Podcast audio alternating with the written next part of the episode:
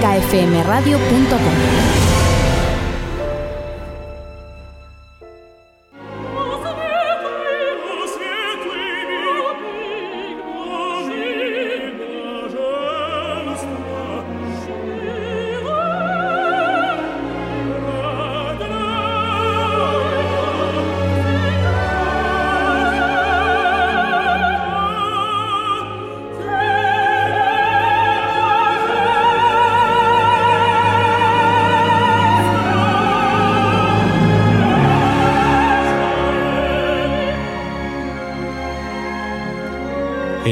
sintonía de Clásica FM,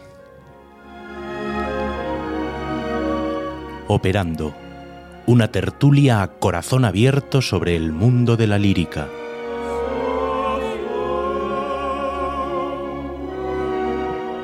Dirigido y presentado por Borja Mariño. Pues ya es 1 de diciembre y arrancamos el último mes del año con un nuevo programa de Operando, como siempre en la sintonía de Clásica FM Radio.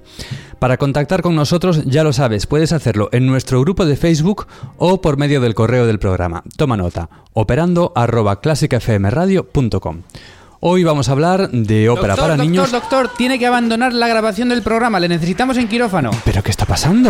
Más casos de urgencia. La cancelación de Kaufman. Diez cuadros más de corazón partido. Llévelos al ala oeste. Pero si allí tenemos la planta acolchada. ¿Donde pusimos a los damnificados por las voces grabadas de la Ifigenia? Efectivamente. Este sueño yo lo interpreto así. Yo soy de un puerto lejano donde el amor es un torvo contubernio. Orestes ha muerto. Y ahora Crecí tirada en el muelle como un pájaro gallofo de Yo consagraré con mis ritos a mi hermano ausente. Ay, es verdad, me parece que hasta yo mismo escucho voces. Doctor, necesitamos terapia de choque. Pruebe con esta arma secreta. Hace unos años nos sirvió. Regala. ¿Navidad? En vena.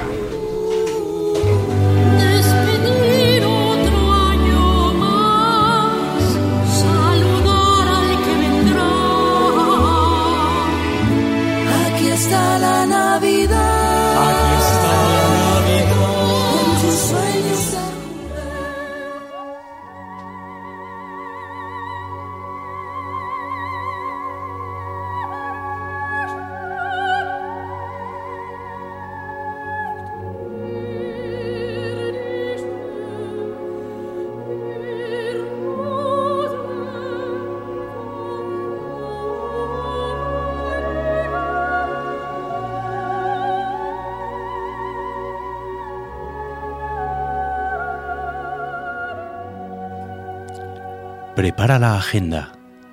Repasamos nuestro tablón de citas.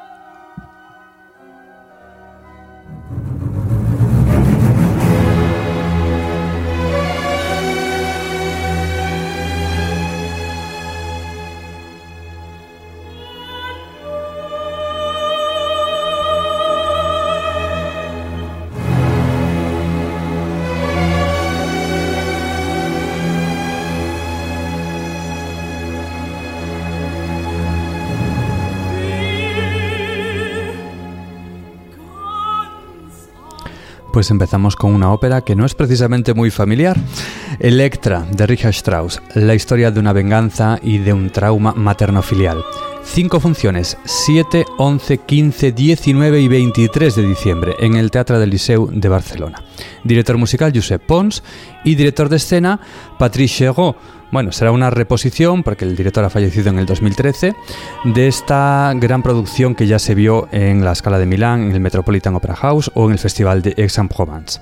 En el reparto, un trío protagonista de excepción, la Clitemnestra de Waltraud Mayer, la Electra de Evelyn Herlitzius y la Crisotemis de Adrián Pietzonka. Completan el reparto Thomas Randall como Egist y Alan Held como Orestes.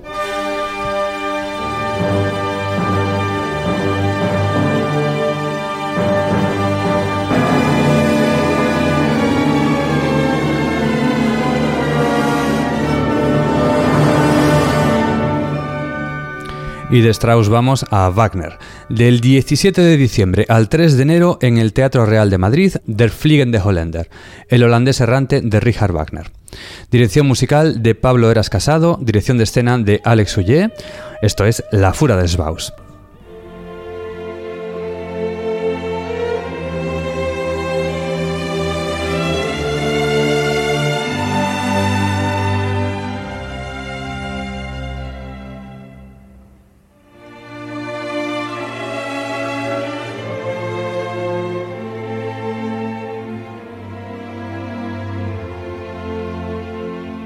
Y nos vamos hasta Sevilla, donde dentro de muy poco se estrena Anna Bolena, uno de los personajes regios a los que puso música Donizetti. Dirección musical de Maurizio Benini y dirección de escena de Graham Vick, con su equipo artístico habitual, escenografía y vestuario de Paul Brown y iluminación de Giuseppe Di Giorgio. En el reparto encontramos el Enrique VIII de Simón Orfila, Anna Bolena será Angela Mead, Giovanna Seymour, Keteban Kemoklice, el Lord Rochefort de Stefano Palacci, el Ricardo Persí de Ismael Jordi, Alexandra Rivas será Smeton, el paje de la reina, y Manuel de Diego Sir Hervey. Se podrá ver los días 8, 10, 13 y 16 de diciembre en el Teatro de la Maestranza de Sevilla.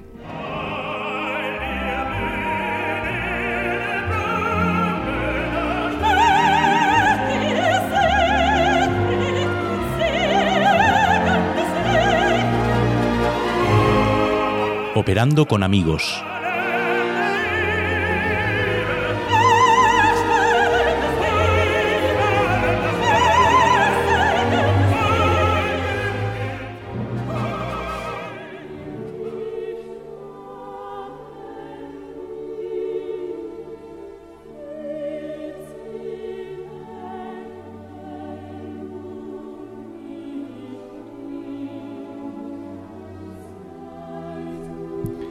Cambiamos de atmósfera así suavemente. Además de Wagner a Humperdinck, que fueron maestro y discípulo, con este precioso Abends will ich schlafen gehen. Pero vosotros no os vayáis a dormir, ¿eh? quedaros aquí en vigilia, como si fuera la noche en la que vienen los Reyes o Santa Claus, porque hoy vamos a hablar de ópera para niños, de ópera hecha por niños, de proyectos pedagógicos y de otras muchas cosas sobre este campo tan importante que es la educación y el contacto con las nuevas generaciones y la lírica.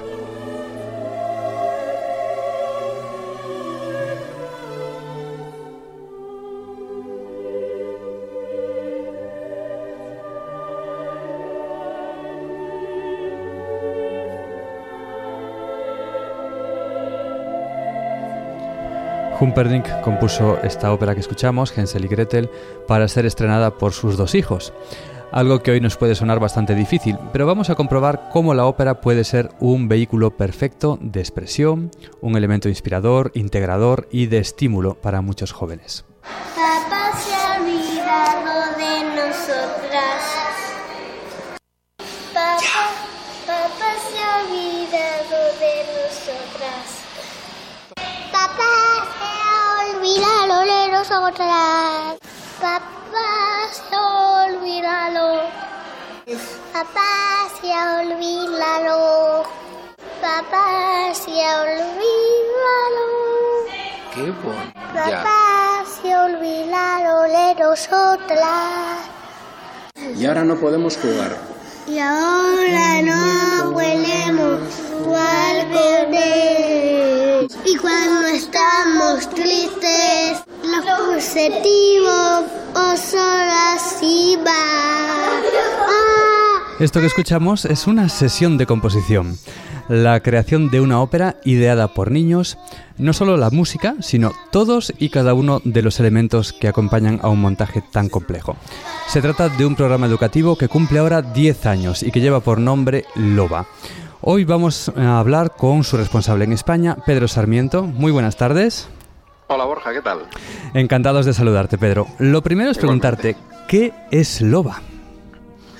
Pues mira, son las iniciales de la ópera un vehículo de aprendizaje, eso es lo primero, ¿no? Hmm.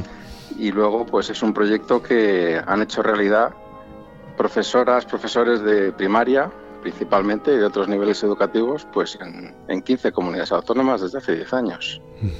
Casi nada. Ujú, Sí, sí, han hecho, han convertido sus clases en compañías de ópera, les han propuesto convertirse en una compañía que se inventa, produce, estrena su propia ópera Y ellos hacen Y han hecho- todas las funciones, ¿no? Que De, de un montaje operístico. Todas. eh, ellos, digamos que crean su compañía y una de las partes importantes al crear la compañía es dividirse el trabajo. Entonces, eligen profesiones porque hay, claro, hay desde producción, comunicación, regiduría, iluminación, hay, hay un montón de cosas. Cuando uno piensa en la dificultad de montar una ópera, bueno, lo primero que piensa es en el dinero. Pero seguramente lo más difícil de este espectáculo es mover en una misma dirección las voluntades de un colectivo muy grande de personas, ¿no? Seguramente yo creo la, la mayor en cualquier espectáculo. En el caso de los profesionales, pues 80 músicos de orquesta, más 60 de coro, solistas, directores, etcétera, etcétera. En este sentido, la experiencia de un montaje es un buen acicate para reflexionar sobre el esfuerzo común, ¿no? Sobre la empatía, sobre la integración. Completamente. Además, los profesionales que ven a los niños hacer este proyecto, siempre los profesionales del mundo de las artes escénicas, siempre les dicen, "Os está pasando lo mismo que nos pasa a nosotros. Claro, claro. Entonces, eh, lo que pasa es que se, se organizan por clases, son una clase normalmente son 28 o 30 niños, ¿no? Y, y bueno, pues para ellos supone un reto muy importante, pero por otro lado es la oportunidad de demostrar muchas cosas de las que son capaces y que normalmente en el colegio no, no se espera que consigan, ¿no? De hecho, tú me comentabas que casi lo menos importante es hacer una partitura sobresaliente o, o una función redonda al final, sino más bien el proceso, ¿no? Resolver estas eventualidades que una creación de estas dimensiones puede llevar consigo.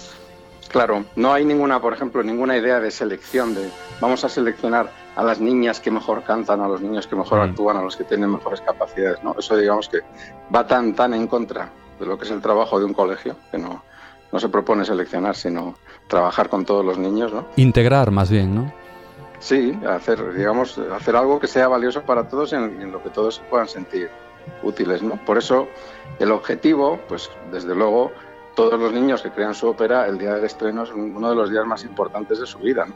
Pero el objetivo, cuando una profesora o un profesor piensa en este proyecto, su objetivo es que el primer día que empieza a trabajar en septiembre, pues ya está, ya está consiguiendo resultados, ¿no? No necesita esperar a que llegue el día de la función. Mm, ujú. Además tienen, por lo que he visto, una implicación total en el, en- en el proyecto. ¿Estamos generando con esto un nuevo público para la ópera o al menos una sensibilidad hacia la cultura? Pues vamos a ver, yo creo que hay muchas cosas que suceden en torno a este tipo de proyectos, ¿no? Por ejemplo, hasta ahora, eh, en las óperas que han hecho los niños, pues hay más o menos 6.000 niños que han creado su propia ópera, ¿no?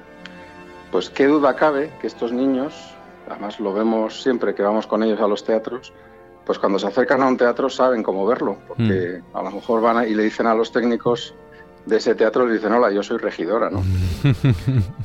Pero no solo estos niños, todas sus familias, ¿no? Entonces, pues está clarísimo que eso cambia la perspectiva, te acerca a lo mejor a una cosa que para ti era algo muy lejano, no solo, no solo lejano como, como ópera, ¿no? Sino lejano como ir a un teatro a ver algo, ¿no? Mm, No- mm. no- o sea, la gente piensa en el, el tema elitista de, de la ópera, yo creo que son muchísimos los niños que no es que no vayan a la ópera, es que no van ni siquiera a ver una obra de teatro, ¿no? Entonces, Sí, en ese sentido, pues claro, sí, que, que los acerca mm, de la mejor forma, ¿no? Es un proyecto para niños, pero también hace falta la colaboración de los docentes. ¿Cómo se forma a este profesorado para poder coordinar un proyecto como LOBA? Pues mira, ese es el motor de salida del proyecto. Es un curso de formación. Nosotros llevamos desde 2009 ofreciendo un curso de formación en el Teatro Real, ¿no? en todos los veranos. Desde hace dos años en el Palau de las Arts y a partir del año que viene en el Liceo de Barcelona. Entonces, estos cursos son el disparadero, porque no porque vengan profesores que digamos que empiecen a entender en qué consiste este proyecto, sino porque el tipo de profesores que acuden en busca de, este estos proyectos, pues son ya personas que sintonizan muy bien con este tipo de propuestas, ¿no? Entonces, a partir de ahí entienden más o menos cómo se estructura el proyecto a lo largo del año y bueno, la verdad es que llama la atención porque el curso dura ocho días, pero luego ellos mm, son los, digamos, los capitanes del proyecto Mm, durante un curso entero, ¿no? ¿Cuántos centros están desarrollando ya este programa en sus aulas? Pues vamos a ver, por eh, digamos que por años, nosotros el año pasado hubo 56 compañías de ópera, este año hay unas poquitas más, 64, ¿no? Y el número de centros un poco menos. O sea, este año no hay 64 centros, sino que en algunos centros a lo mejor hacen dos compañías, con lo cual pues son, son, por lo tanto son como 58 centros los que, los que hacen este año. A lo largo del tiempo y de los años, pues 100, 110 más o menos. Casi nada. Cumplís ahora 10 años y supongo que además podréis recoger ya los resultados de esos primeros niños que ya son adolescentes, que vivieron esa transformación. ¿Qué feedback os ha llegado de ellos? Bueno, estamos muy interesados en recibir mucha, mucho más mm, de lo que nos están contando hasta ahora, ¿no? Pero el otro día tuvimos una reunión en el Teatro Real y, bueno, yo me acuerdo especialmente de Patricia, que es una chica que está estudiando segundo de magisterio y ella hizo Loba en 2007, cuando, cuando estaba en quinto de primaria, ¿no? Entonces, pues, pues bueno, lo contaba con, con una pasión... Eh, Vamos, que, digamos que explicado por ella no, no, hay, no hay mejor embajador del proyecto, ¿no?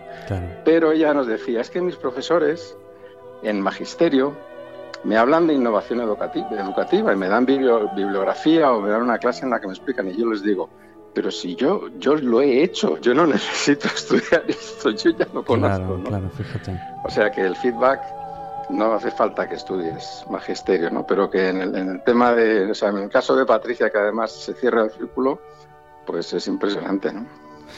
Bueno, pues desde Clásica FM Radio, Pedro, queremos darte la enhorabuena. Esperemos que sigamos contando otros 10 años y más y más, lo que confirmará que la ópera es algo importante para la sociedad. Muchas gracias, Borja. Nada, te mandamos un fuerte abrazo y gracias por haber estado con nosotros en Operando. Gracias a vosotros, hasta luego.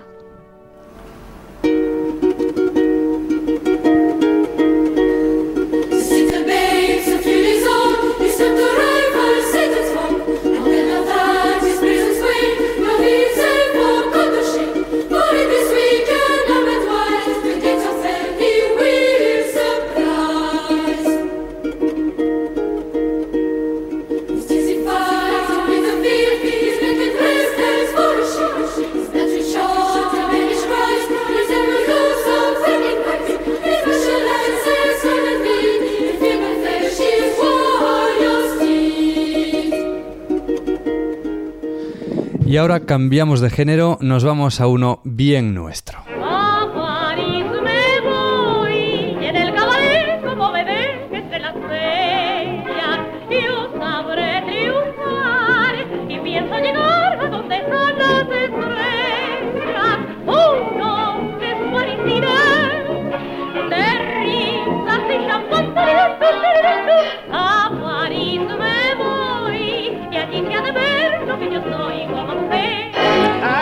Pues a París no, en Madrid nos quedamos, en concreto en la Fundación Juan Marc, para hablar del programa pedagógico de este año que han titulado precisamente La Bella Zarzuela.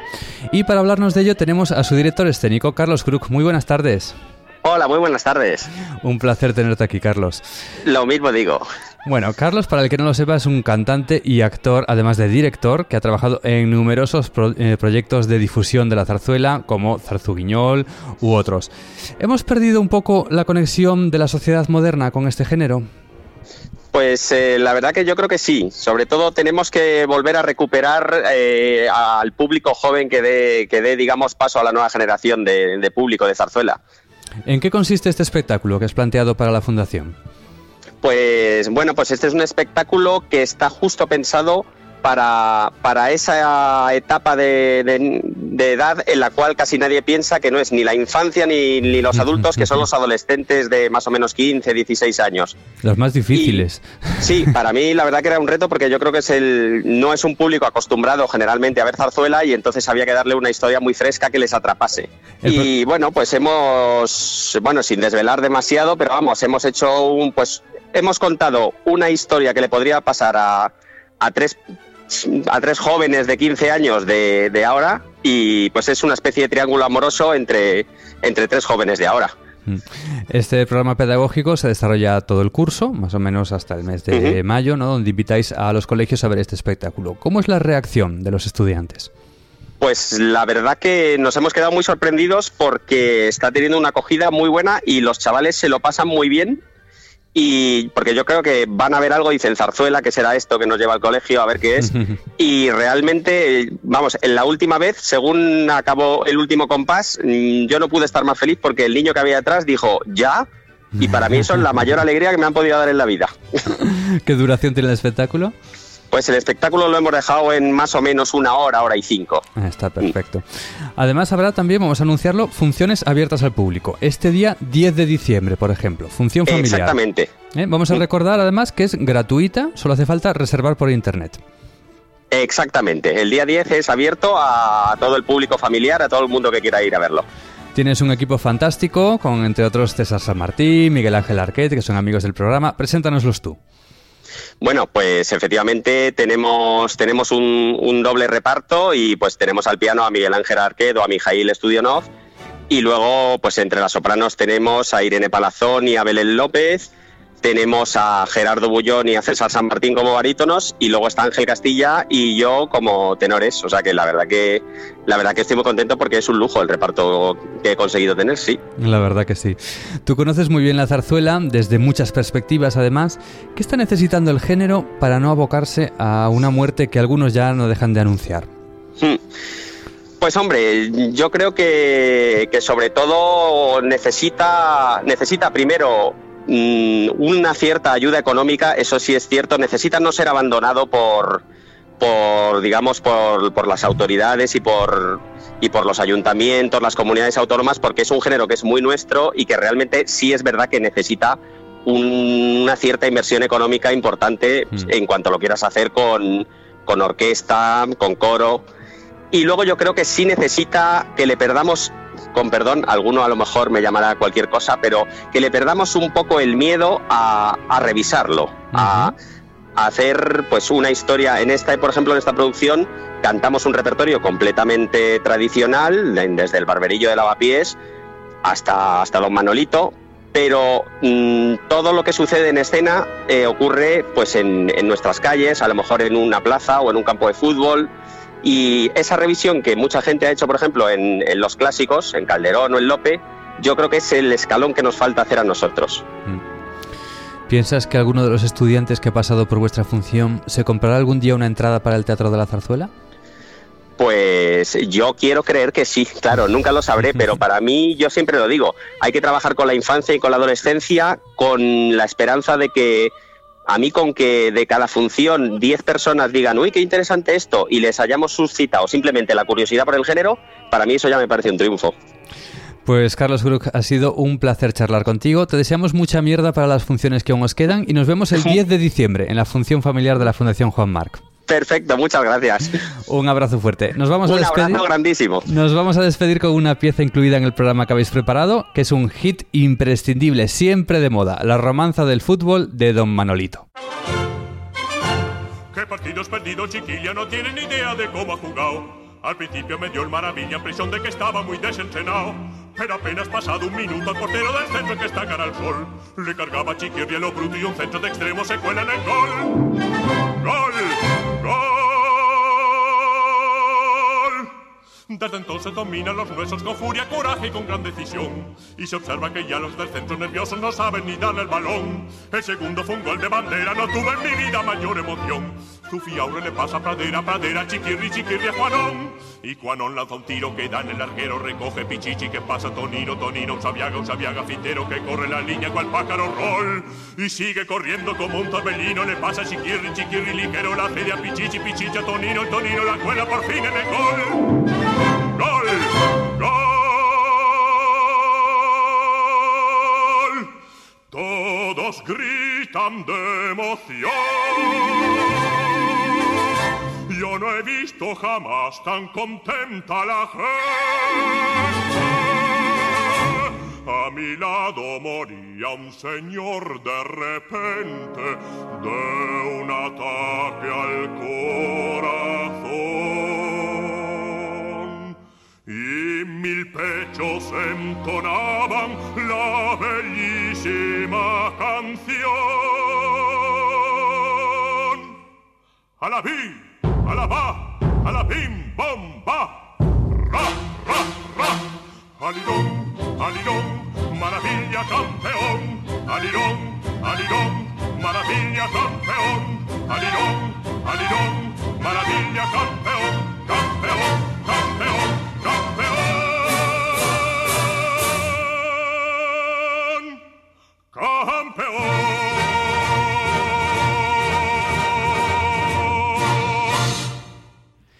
Y seguimos en Operando, hablando hoy de ópera para niños o de zarzuela para niños en este caso, y no cambiamos de género, solo de compositor, porque ahora nos ocupamos de esto.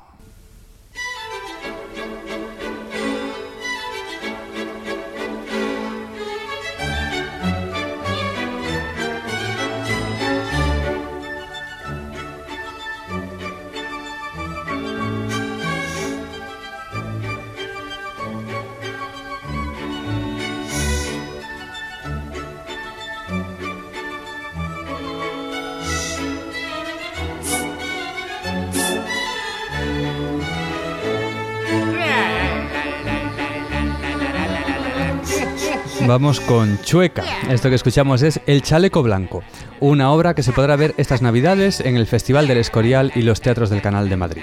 Hoy tenemos la suerte de hablar con su directora, Rita Cosentino. Muy buenas tardes, Rita. Hola, buenas tardes, Jorge, ¿qué tal? Muy bien, te agradecemos un montón que nos atiendas, que sabemos que estás entre ensayos y funciones súper ocupada. ¿Qué nos puedes adelantar de este nuevo montaje de la zarzuela de Chueca? Bueno, este es un, es un montaje que, que nos atrevemos a hacer eh, allí en, el, en los teatros del canal, eh, trayendo esta, esta obra maravillosa de Federico Chueca y, libreto de Miguel Ramos Carrión. Eh, en esta oportunidad con arreglos musicales de Julio Aguad y, eh, y bueno y una dramaturgia especial también eh, junto con el libreto eh, para traerla de alguna manera a la obra en un tiempo presente, ¿no? Es un proyecto que va a mezclar eh, un reparto muy heterogéneo, ¿no? Me, me, comentabas.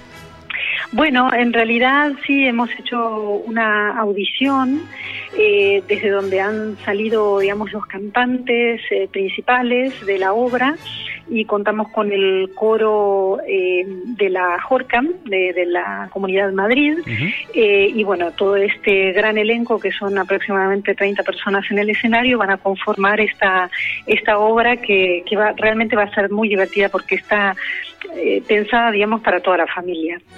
¿Te habías enfrentado ya a una producción de zarzuela? Eh, bueno, en realidad, eh, a ver, es la primera vez que hago género chico, eh, pero ya hace un año eh, con la Fundación eh, Guerrero estuve haciendo El Sapo Enamorado y El Corregidor y la, la, Molinera de Manuel de Falla, uh -huh. y bueno, y para mí esa fue como la puerta a entrar al, al terreno de la, de la zarzuela, ¿no? ¿Cuáles crees que son los principales retos de trabajar en este género? Bueno, principalmente eh, entender algo de la idiosincrasia propia que tiene el género, ¿sabes? Y, y yo creo que, que, poder entender eso eh, hace que uno respete la obra y a la vez eh, encuentre esas perlitas que tiene mm. dentro la obra misma, ¿no?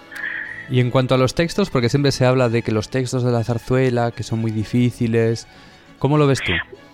Bueno, en realidad en el caso del chaleco blanco, eh, sinceramente los textos son muy, a ver, eh, son diálogos muy cotidianos, eh, muy madrileños uh -huh. en algún sentido, eh, y, y, muy, digamos, y con mucho humor y mucha picaresca, ¿no? Eh, de alguna manera lo, lo, que nosotros hemos hecho es eh, ni siquiera tocar el, el, texto de Miguel Ramos Carrión, pero sí hacer una dramaturgia posible para introducir la obra en un tiempo presente, cómo traerla hoy en día.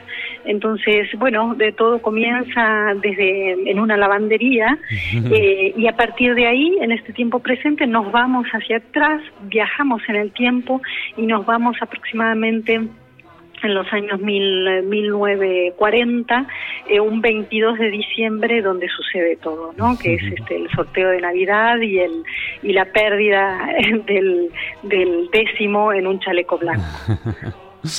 Rita, además de directora de escena, es coordinadora de las actividades pedagógicas del Teatro Real que es, yo creo, el más activo de los teatros españoles en este campo. ¿Qué importancia tiene el apartado pedagógico dentro de una estructura tan grande y tan compleja como es la del Teatro Real? Mm, bueno, fundamental, fundamental porque imagínate que, mm, que bueno, eh, estamos formando al público del futuro. Es imposible pensar eh, una actividad general de un teatro de ópera y, y promotor de la música eh, que no tenga, digamos, este, este apartado, este anexo, eh, como también, digamos, como, como temática principal del teatro para llevar adelante proyectos que, que estimulen y a- no solo a los niños, a la familia, para generar nuevos públicos en todo sentido, ¿no? No solo en el público joven, sino también eh, captar nuevos públicos. Claro, hay muchos padres que se preguntarán, ¿la ópera o la zarzuela son para niños? Sí, exacto. Eh, yo creo que hay que des- desmitificar eso.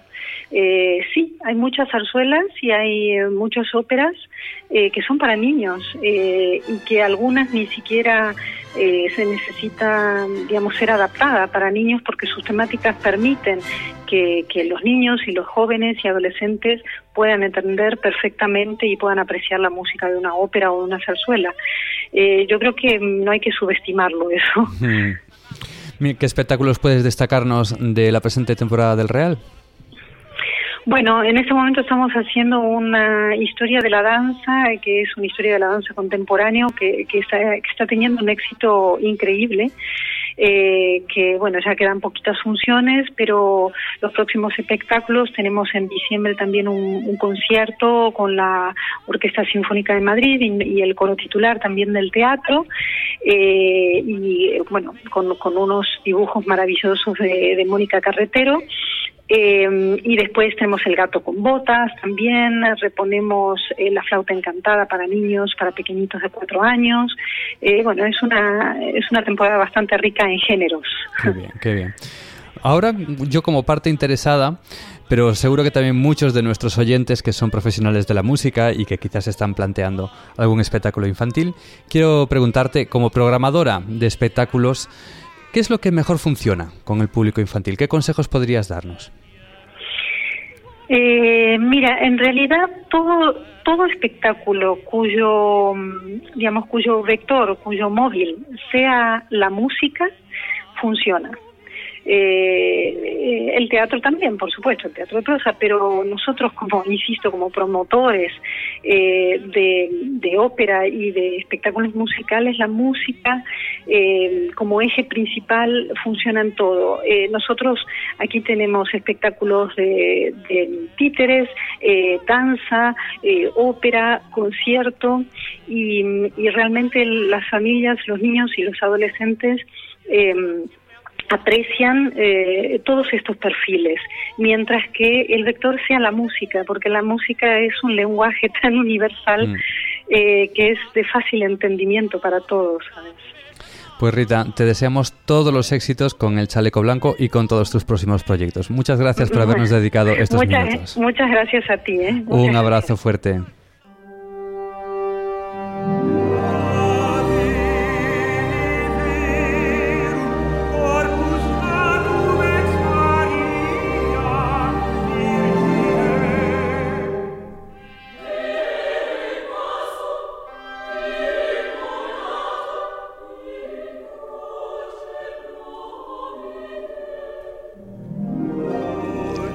Al lado de la cama, en el iPod y en mi isla desierta. Mi ópera de cabecera.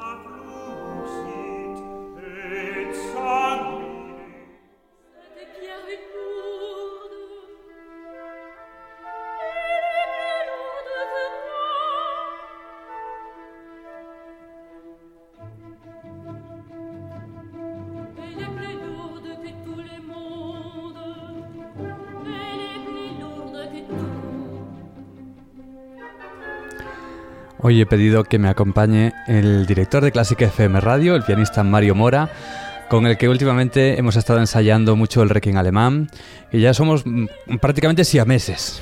Ya, som- ya somos una persona, porque con los codazos que nos metemos en el piano, yo creo que. Nos arañamos con las uñas, todo. Muy buenas, Mario. ¿Qué Encantado tal? de tenerte aquí. Igualmente, sigo sin saber qué hago aquí, pero bueno, yo te intento ayudar en lo que pueda. Bueno, bueno, por Brahms no voy a preguntarte, que ya sé que eres un Vaya. fan rendido, pero hoy voy a presentarte una ópera de niños. Todos los músicos además somos como niños grandes, o sea que estás totalmente autorizado para intervenir. Hay muchísimas óperas infantiles y además cada vez mm, ah, se producen más, más. Eh, la que voy a contarte también es una ópera contemporánea, pero la he escogido aprovechando la oportunidad que yo tuve de participar en su estreno y de trabajar con, con su compositor directamente. Es un brasileño, Joan Guilherme Ripper, es un compositor formado en Estados Unidos, que además tiene una participación muy activa en la vida musical de su país. Él, por ejemplo, ha sido director de la sala Cecilia Meirelles y actualmente es el director del Teatro Municipal de Río de Janeiro. Como esta es tu primera escucha de la ópera, me gustaría ver si tus sensaciones coinciden con el contenido de esta música tan descriptiva. Ah, muy bien. ¿Estás preparado? Venga. Pues mira, la ópera comienza así.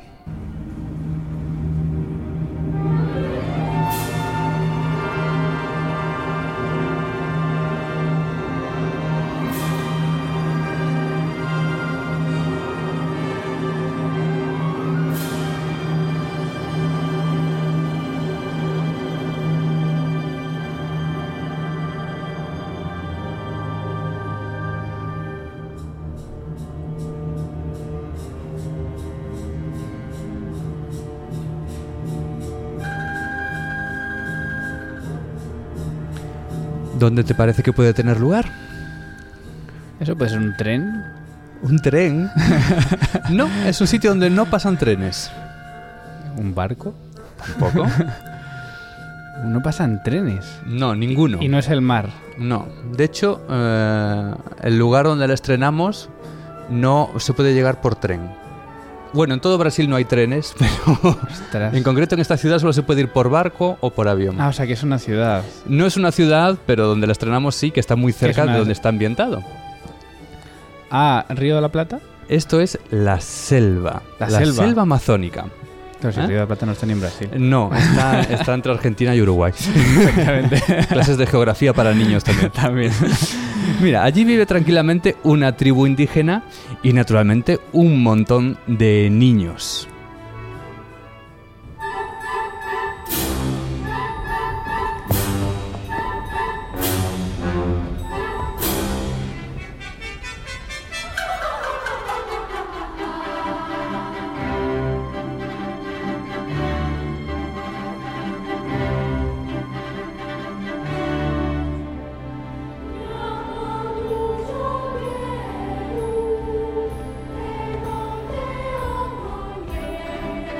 Muchos de los niños con los que trabajamos eran además también indios, eran indígenas. Y eh, como te imaginarás, nuestra preocupación era que los niños solistas, no estos que escuchamos aquí que son el coro, sino los dos solistas, teníamos uno de reemplazo, pues que se pusieran enfermos. Porque claro, se le ¿Estabais pone en mitad de la selva? Sí, este teatro está en medio de la selva amazónica. Pues imagínate, claro, una ópera contemporánea estudiada por un niño, pues se te pone enfermo y tienes que cancelar un estreno que costó un montón de, de dinero, de reais. Entonces eh, nosotros los preservábamos mucho, no, hoy mm, tú quédate o tú no tal. Y los niños era imposible que no se pusieran a cantar. De hecho, el Qué que bueno. no ensayaba ese día, el solista que no ensayaba, quería cantar en el coro con los amigos, no había forma de que parara. Era tremendo. Bueno, mm, como no sé si te parece bastante étnico, que creo que tú querías ponerle trenes, a ver qué te parecen, por ejemplo, estas danzas.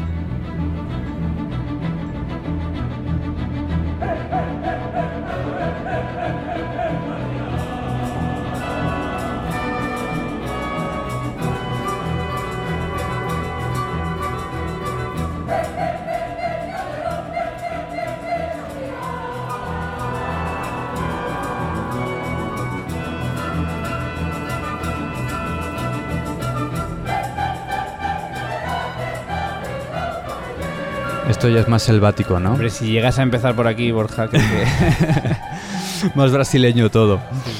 Bueno, como ves, todo discurre con tranquilidad, ¿eh? hasta que la música cambia y ocurre algo.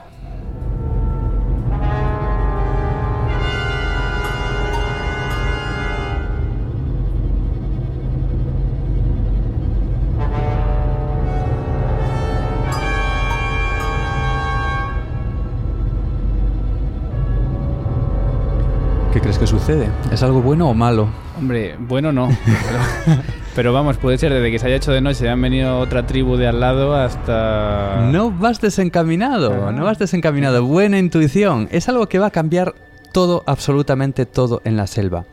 Se hace de noche, pero se hace de noche con un eclipse. Por eso esta obra se llama Oñeama, que es la palabra indígena para eclipse. Claro, es lo peor que puede pasar en la selva, porque si no aparece el sol, desaparece la naturaleza. Entonces ellos piden la opinión de la Madre Tierra, que les va a señalar cómo pueden solucionar esto. La Madre Tierra les dice que lo que ha pasado es que una pantera celeste se ha comido el sol, se ha tragado el sol. Entonces necesitan que alguien vaya a recuperar al sol de la barriga de esta pantera. La mujer tiene una visión donde se ve quién les va a salvar de esta desgracia.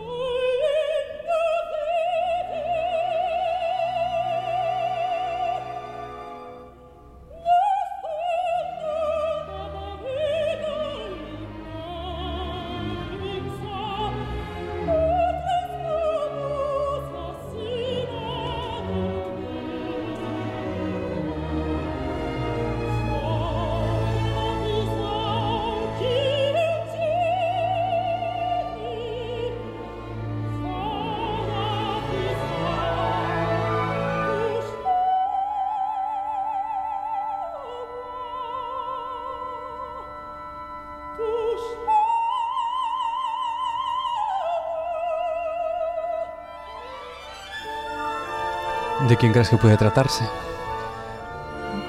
¿De la Madre Tierra? La Madre Tierra es ella la que habla.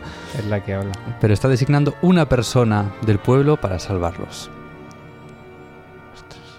¿El niño? Un niño. Efectivamente, un espíritu puro, un espíritu inocente, destinado a salvar a su pueblo. Es el niño Iporangaba en realidad es un tema extrapolable, ¿no? Porque podemos decir que el niño salva al mundo. En esta desaparición de la, de la naturaleza. La ópera se estrenó, como te dije, en el Amazonas, pero también se presentó este año en Europa en un festival muy especial que hay en Portugal, que es el Festival Terras en Sombra, en, en la región del Alentejo, que trata precisamente, es un festival muy especial, música y ecología Ah. Fíjate qué curioso. Bueno, aquí llega el niño Iporangaba con sus amigos totalmente despreocupado de la responsabilidad que se le viene encima.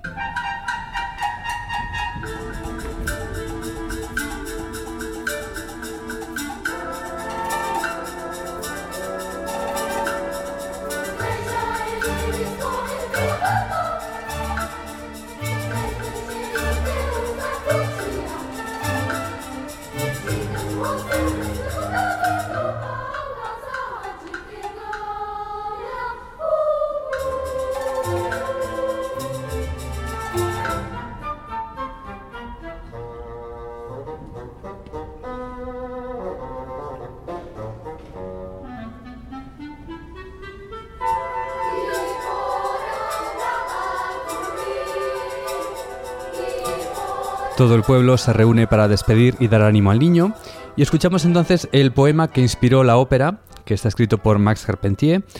Es un hombre que yo tuve la suerte de conocer allí también, es un hombre cultísimo que cuando me lo encontré, lo primero que me empezó a hablar cuando supo que era español era de la poesía de Santa Teresa de Jesús, me dejó totalmente impresionado. ¿Él es brasileño también? Él es brasileño también y el poema se llama La infancia de un guerrero.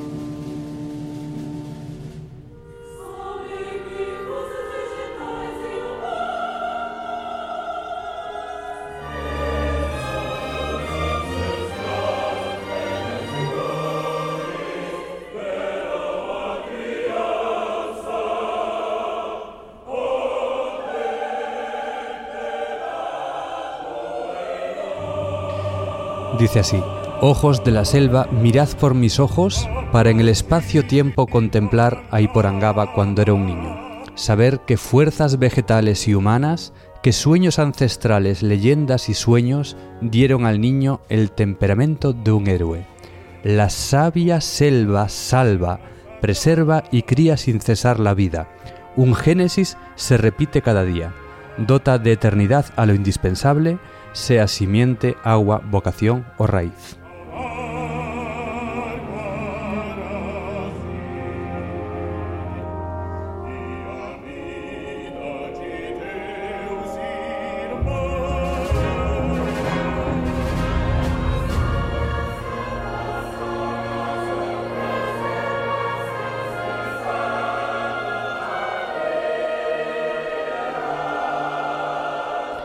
En el segundo acto, Iporangaba se encuentra con otros personajes de la selva que le guiarán y le acompañarán en su camino. Aquí tenemos a las primeras.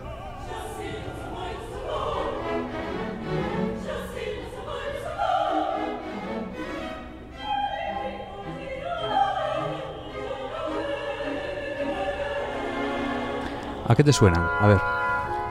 ¿Estos son, son personas o son animales? Ninguna de las dos. Ostras. Eh,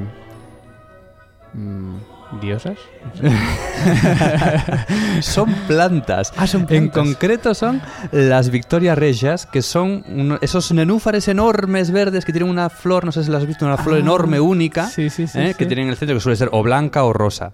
Que además es, es enormemente pestilente la flor. Esta era difícil, ¿eh? Vamos a ver este otro personaje, ¿de quién se trata?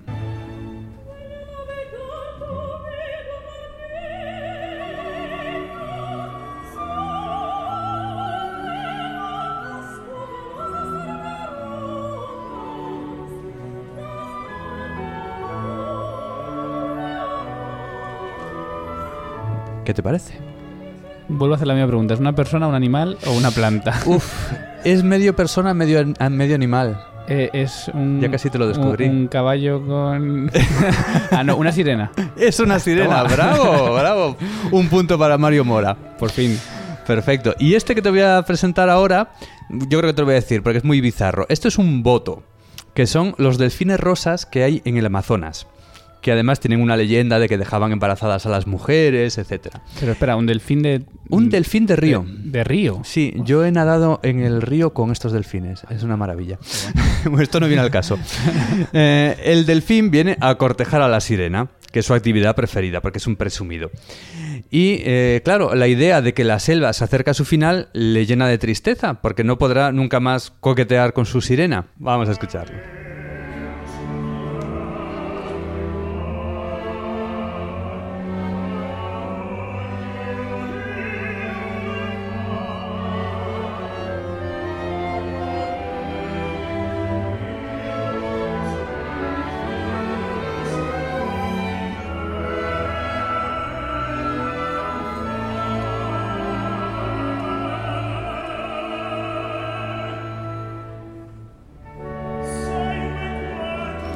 Pues bien, el niño acompañado por las criaturas de la selva, las plantas, la sirena, el delfín, encuentra por fin a Shibi, la pantera celeste, que efectivamente también existe. Y como es muy peligroso acercarse a ella, tendrá que usar su imaginación. ¿Tú qué crees que hará? Pues hacerse amigo suyo. De una pantera. Pero si aquí, a ver, si los animales cantan, cantan todos. Todo entra, ¿no? Sí, sí, la pantera también canta. Eh, ¿Qué hará? Claro, uf, ¿no se hace amigo suyo? Sería inteligente, ¿no? Mm, No, el niño utiliza sus conocimientos de la selva y, como no puede acercarse, va a disparar una flecha emponzoñada con una hierba especial, que lo que hace es estornudar.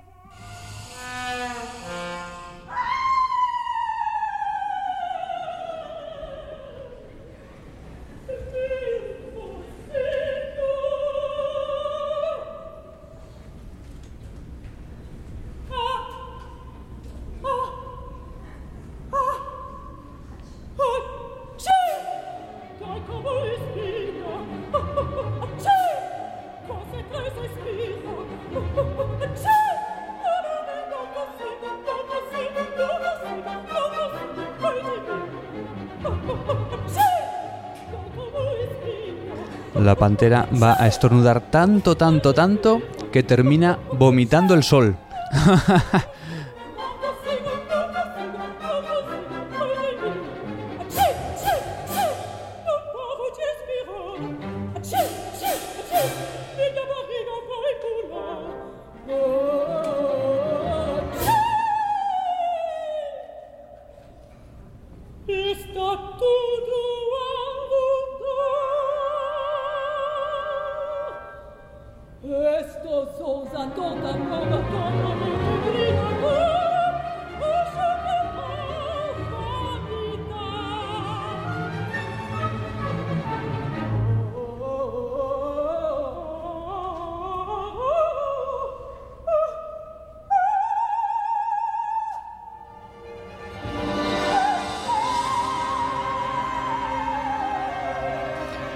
La historia termina pues en felicidad general, ¿no? Como era de esperar, con todo el pueblo de la selva.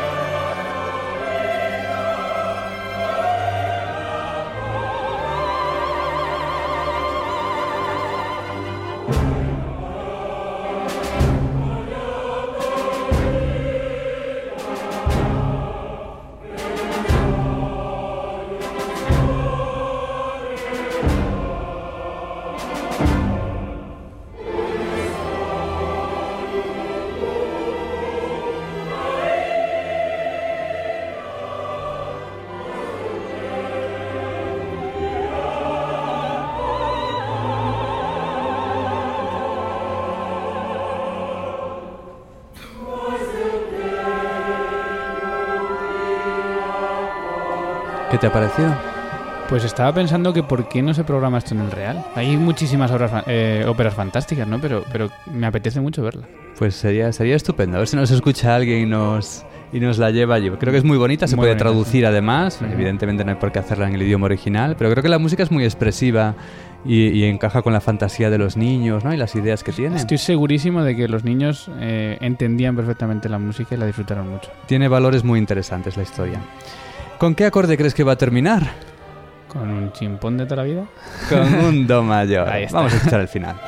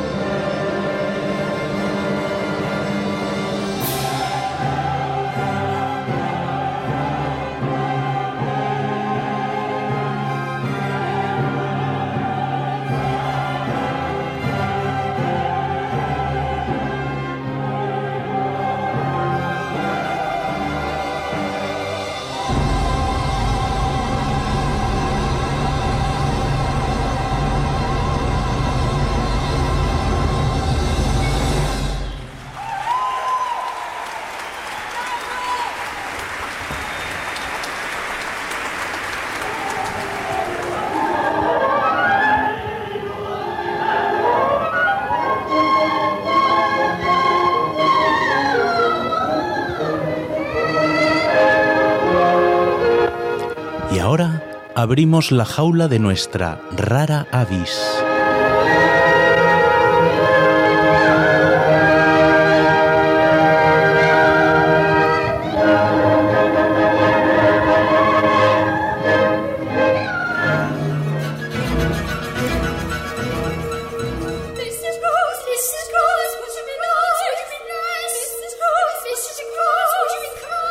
Pues seguimos con niños. Ahora ya no con óperas cantadas por niños, sino por niños cantando óperas de mayores.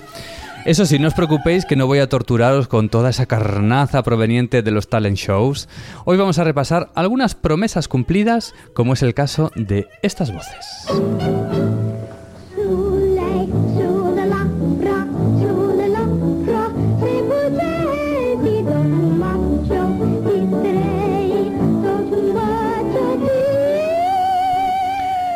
Esta niña encantadora y angelical no es más que Beverly Sills, la famosa soprano americana que hacía su primera aparición con tan solo 8 añitos. Vamos a escucharla ahora ya en su madurez con una de las piezas más divertidas de su propia creación, la Silsiana, un mix que ella creó con sus mejores éxitos y que regalaba a sus fans como propina.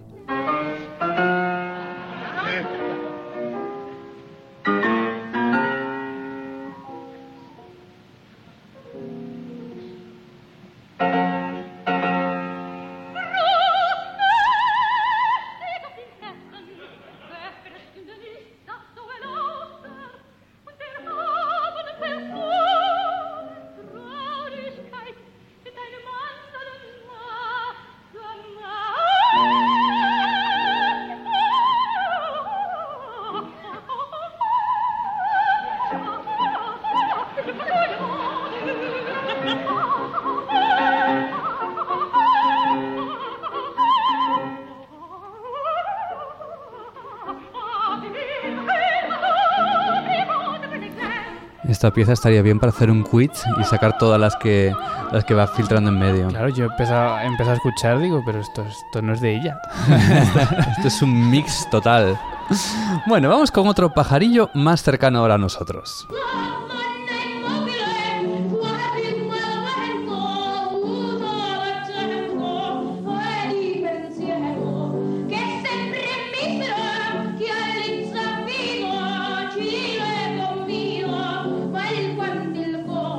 ¿Lo reconoces, Mario? Hombre, no, podría ser el niño este que cantaba... Joselito. Joselito. No. Quizás le influyó. Es la voz nada más y nada menos de José Carreras, que también era niño cantante. Vamos a escucharle de mayor, ahora ya no en la Donna Móvil, que la ha interpretado mil veces, sino en algo más navideño. ¿eh? Este recital que dio en los años 90 junto a Diana Ross, también estaba Plácido Domingo allí, que es el perejil de todas las salsas, interpretando el rom pom pom pom pom. So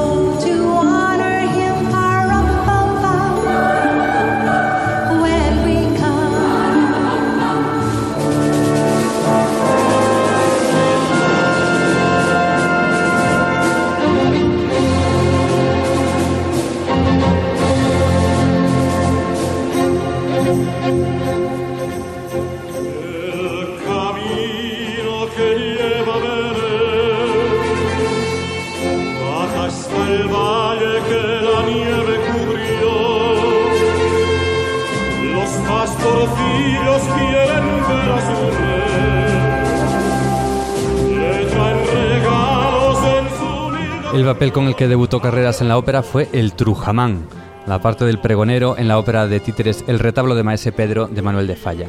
Y tenemos otro cantante español, fíjate, que fue niño cantante y además ha dejado una curiosidad, ha interpretado dos papeles en esta misma ópera pasado el tiempo. Aquí lo tenemos como niño en el Trujamán.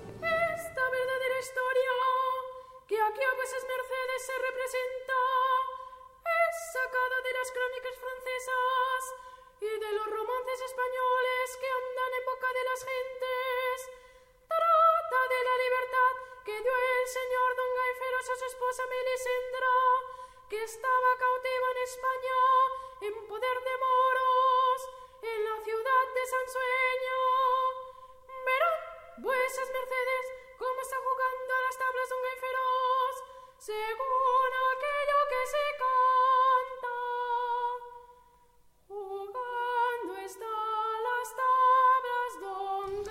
Es la voz de Joan Martín Rollo como niño. Y pasados los años, convertido en un fantástico bajo que todos conocemos, se dio el gusto de revisitar esta obra, ahora ya como Don Quijote.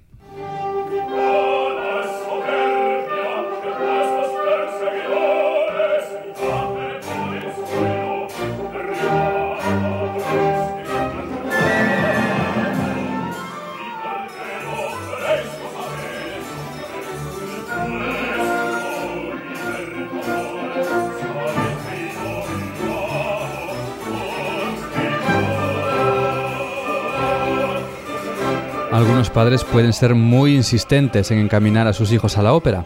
Es lo que le pasa al señor Podman, que está emperrado en que toda su prole se aficione por el canto lírico.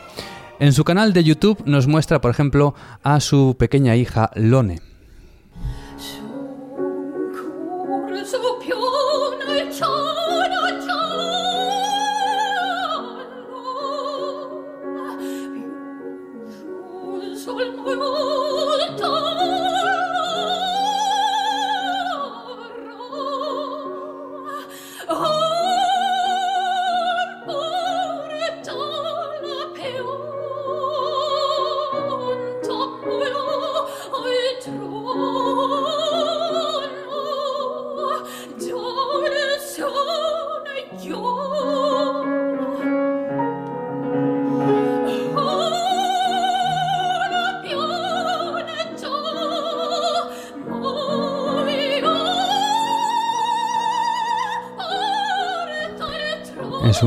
Dialecto italiano que solo se habla en esta región.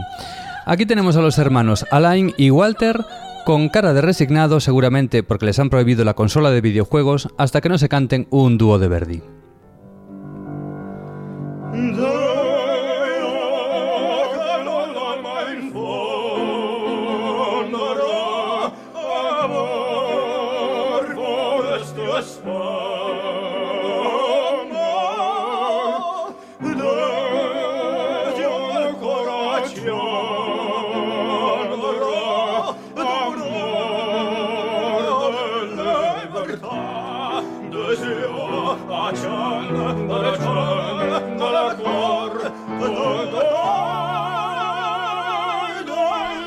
¿Y cómo poder resistirse a reunirlos a todos en una reunión navideña en un cuarteto? Aquí toda la familia Podman dando lo mejor de sí mismos.